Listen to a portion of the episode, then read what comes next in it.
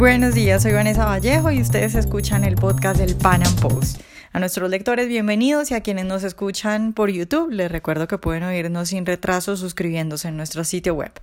Para muchos, incluyéndome, la relación de socios en materia de narcotráfico y por supuesto también en cuestiones políticas del ELN, la guerrilla colombiana y los chavistas tiranos que mandan en Venezuela, pues es evidente. Y es que incluso sabemos cosas como que en varios estados, sobre todo en la parte fronteriza con Colombia, el ELN es el encargado de repartir las bolsas de alimentos subsidiados por el gobierno, por los chavistas, las bolsas de los CLAP. Ahora, a comienzos de esta semana, miembros del ELN asesinaron a tres guardias nacionales porque, al parecer, la Guardia Nacional Bolivariana había capturado a uno de sus líderes. Y después de eso, pues surgen muchas preguntas sobre cómo se comportan estas mafias en Venezuela. Bueno, primero, por supuesto, se comprueba el poder y la presencia que tiene el ELN en Venezuela, pero luego surgen dudas de por qué, si son socios el ELN con los tiranos matones que mandan en Venezuela, porque hay enfrentamientos. Nuestro invitado de hoy nos da luces sobre la relación que tienen estos criminales y sobre el funcionamiento del narcoestado venezolano. Hoy hablamos con Orlando Bendaño, él es periodista, redactor y columnista en el Pan Post y también autor del libro Días de Sumisión. Y bueno, por supuesto, no desaprovechamos la oportunidad para preguntarle a Orlando por su libro. Hoy nos cuenta un poco también sobre eso. Orlando, buenos días y gracias por estar hoy con nosotros. Gracias a ti, Vanessa. Muchísimas gracias por el espacio. Bueno, Orlando, pues eh, primero evidentemente queremos hablar de tu libro, pero primero quiero empezar preguntándote pues sobre lo que está pasando en Venezuela y que nos expliques un poco sobre eh, un hecho que digamos mucha gente no entiende y bueno, yo tampoco acabo de entender. Y es por ejemplo lo que sucedió hace poco eh, donde el ELN, guerrilleros del ELN, la guerrilla que nació en Colombia, asesinan a tres guardias nacionales en, en el Amazonas, por supuesto del lado de Venezuela, ¿Eso qué quiere decir, Orlando?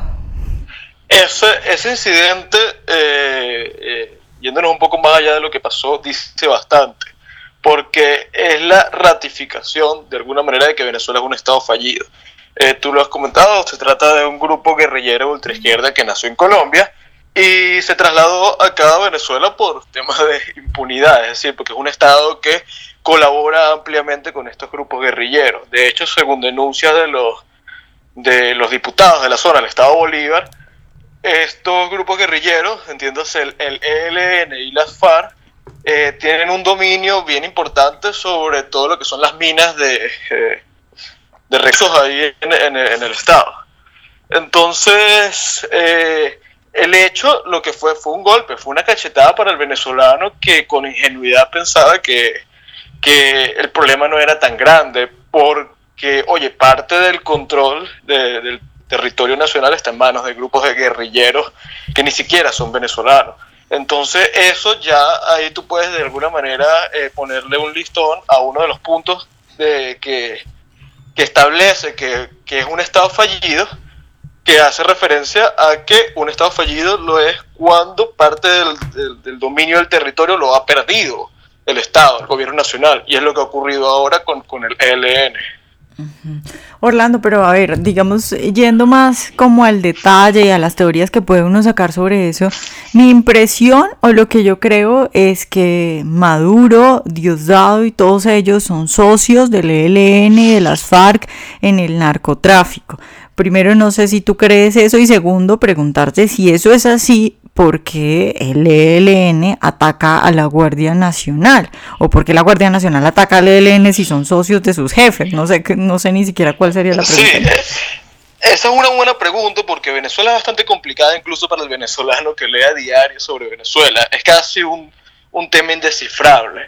Y, y, la razón de esto es porque el Estado funciona como mafia, funciona, eh, ya ni siquiera es un, es un régimen eh, socialista eh, natural, tradicional, sino que eh, se ha tergiversado completamente. Funciona como mafias. Entonces tiene diferentes bandos, diferentes grupos que están en pugnas hoy. Eh, hace poco está lo que ocurrió con el, el SEBIN, el Servicio Bolivariano de Inteligencia Nacional, que parece que intersectó una cara, la caravana presidencial hubo una, pequeña, una pequeña pugna y a los dos días supimos que destituyeron a González López, quien era el director del, del SEBIN, y se entiende que González López eh, obedece al ala de Diosdado Cabello.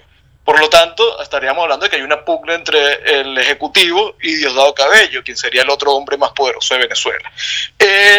acá podría estar ocurriendo lo mismo, es decir, probablemente el ELN funciona con algún ala del Estado, eh, supondríamos que es el ala que, que trafica, es el ala que es responsable del narcotráfico en el país y, en la región, que sería el ala de Diosdado Cabello.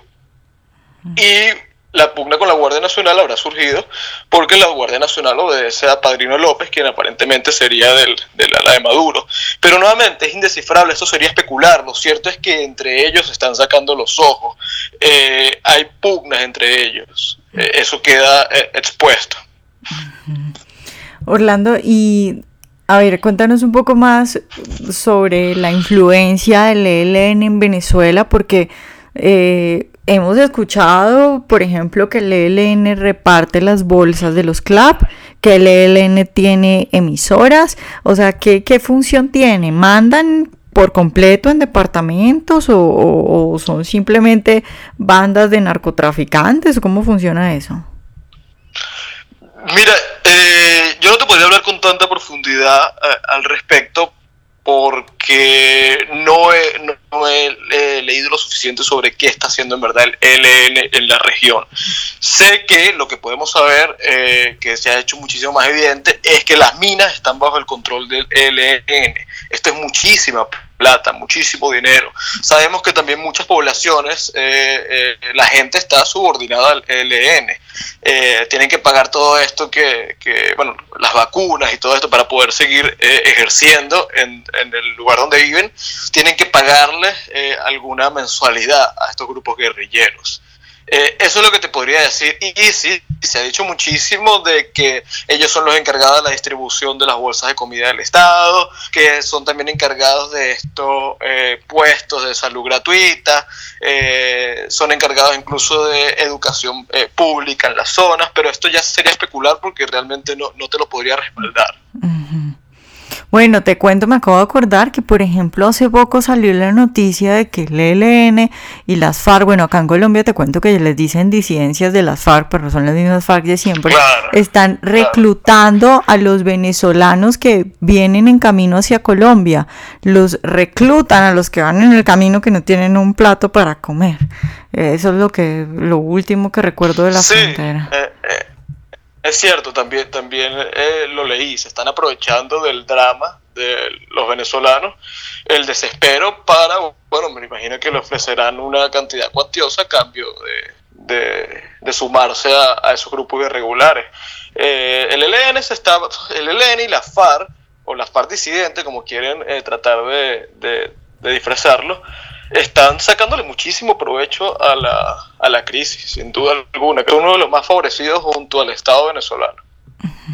Orlando, enlazando esto con el tema de moda, que es lo de la intervención en Venezuela, a propósito también de lo de la victoria de Bolsonaro en Brasil y sus intenciones o presuntas intenciones de colaborar en una intervención. ¿Tú crees que todo esto que cada vez se sabe más sobre la asociación entre el narcoestado de Venezuela y grupos como el ELN y las FARC y todo el narcotráfico que pasa por Venezuela?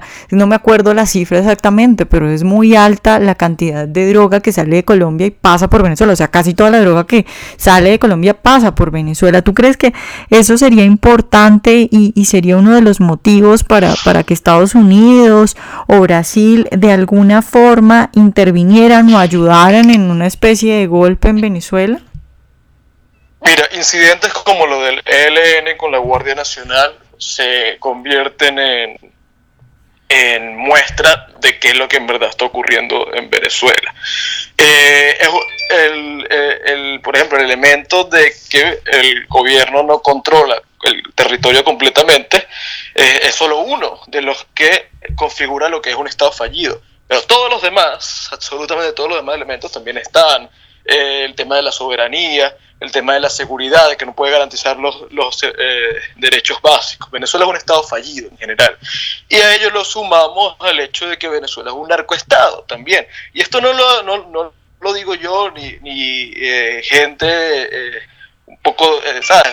Aseveraciones delirantes de gente que exagera un poco. No, no, lo, lo dijo el mismo gobierno de Estados Unidos hace poco en la voz de Nikki Haley eh, en, las Naciones Unidas. Es decir, señalaron a Diosdado Cabello como el capo de la droga en la región. Eh, podríamos especular que después del Chapo, el, capo sería, sería el, el, principal narcotraficante de la región.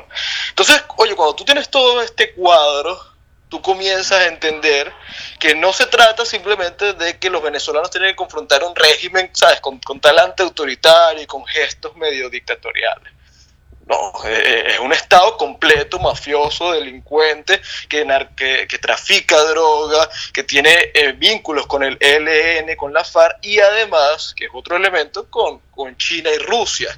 Venezuela le debe casi, es decir, la deuda que mantiene con China y Rusia es inmensa, entonces prácticamente Venezuela es de China y Rusia.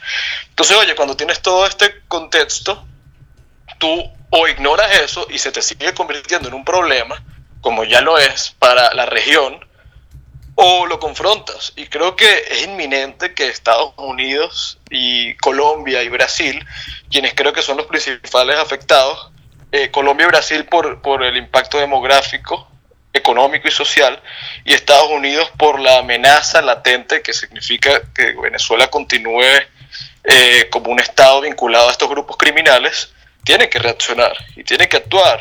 Eh, y lamentablemente no, nos, creo que los venezolanos nunca hubiéramos querido llegar hasta este punto, pero la intervención se vuelve una de las únicas alternativas que quedan. O sea, eh, es, muy, es muy cómodo pretender que los venezolanos puedan salir solo de un estado criminal vinculado al narcotráfico, al terrorismo, porque también se ha denunciado que por el, andan por el mundo militante de Hezbollah con pasaportes venezolanos. Eso, eso fue un reportaje que hizo CNN.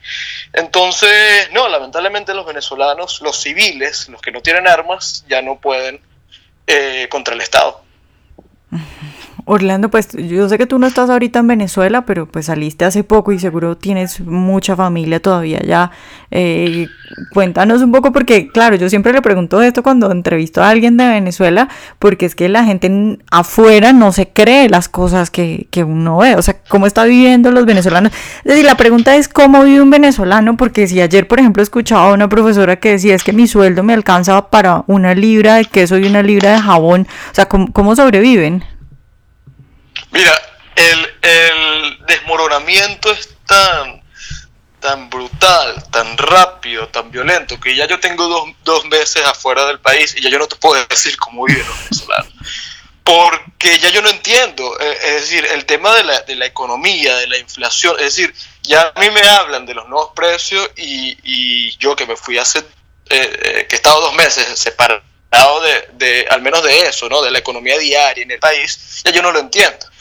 Pero claro, uno es, decir, tengo mi familia allá, tengo a, mis, amigos allá, etcétera, y, y el drama es, es inmenso. Eh, Vanessa, no hay, no hay en la jerarquía social, o como lo quieras poner, de, de Venezuela, es decir, no hay clase que no se haya visto afectada por, por la crisis. No lo hay, no hay, no hay persona, por más eh, rica que sea, que no haya mermado su calidad de vida. Y evidentemente el que gana el salario mínimo o, o, el que está desempleado o lo que sea, porque han cerrado, creo que el 70% de las industrias del país han cerrado, se, o, se, o se muere de hambre o tiene que huir de Venezuela. Entonces por eso es que ACNUR justamente hoy eh, expuso cuál es la, última cifra de la cantidad de venezolanos que hay fuera del país y estamos hablando de 3 millones de venezolanos. Eh, a propósito de, de, de, esta crisis de refugiados, ¿no? sin contar a los que se han ido aparte.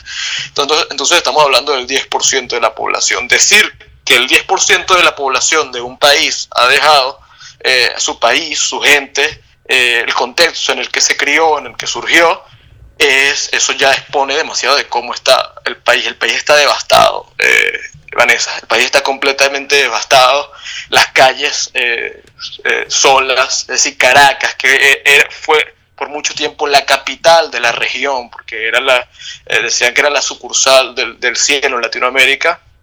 Hoy Caracas ya no tiene colas en la autopista y Caracas era una ciudad sub con el tráfico bastante denso.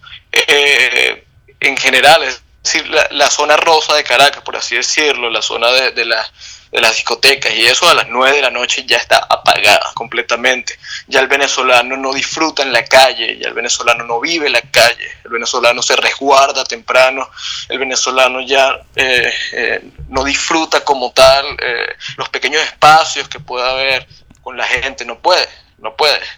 No puede, el país está completamente devastado y es una crisis humanitaria. Es una crisis humanitaria somos la, somos la población más desarraigada detrás de Siria. Es decir, el drama humanitario, eh, estamos detrás de Siria eh, en términos de, refugiados. Entonces no es algo que se pueda tomar a la ligera.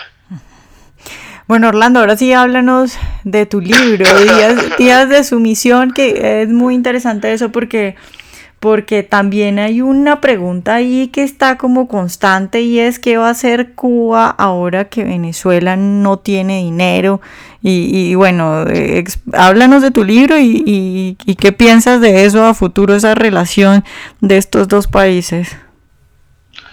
Claro, eh, el libro como tal es, una especie de semblanza de todos los enemigos de la democracia durante la las cuatro décadas que duró la imperfecta pero arquetípica democracia de Venezuela, de todos los enemigos, cómo se articularon en contra de la democracia y quizá el mayor hallazgo del libro es que detrás de todo esto, entiéndase la izquierda moderada, la izquierda radical, intelectuales, medios, eh, eh, la comunidad internacional, detrás de todos estos actores siempre estuvo Cuba, directa o indirectamente.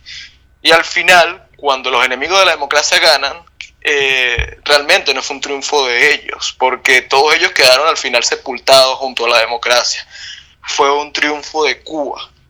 Eh, el, el, ensayo, el libro, lo que hace es retratar esa guerra, esa guerra de Cuba contra Venezuela.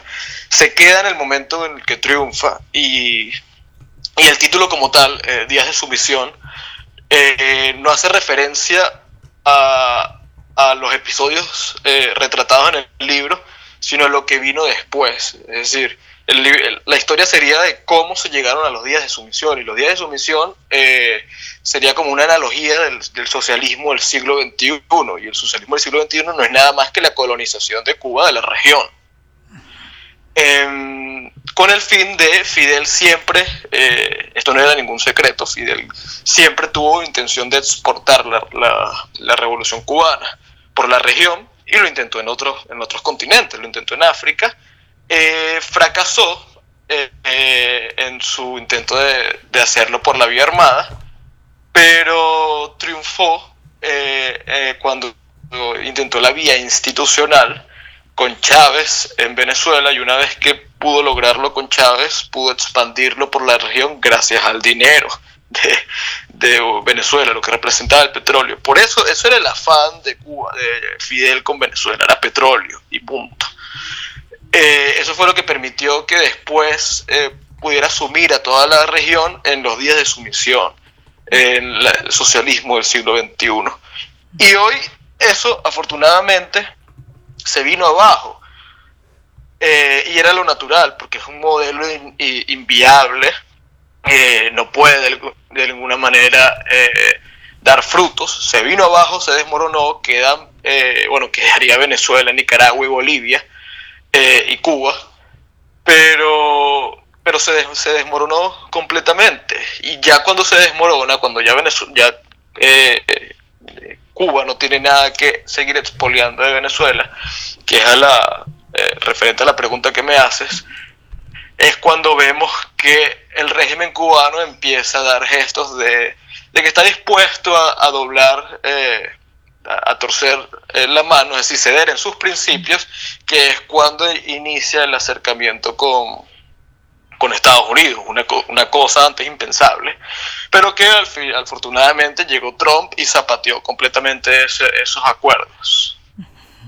Bueno, Orlando, pues felicitaciones por el libro y, y, muchas gracias por la entrevista.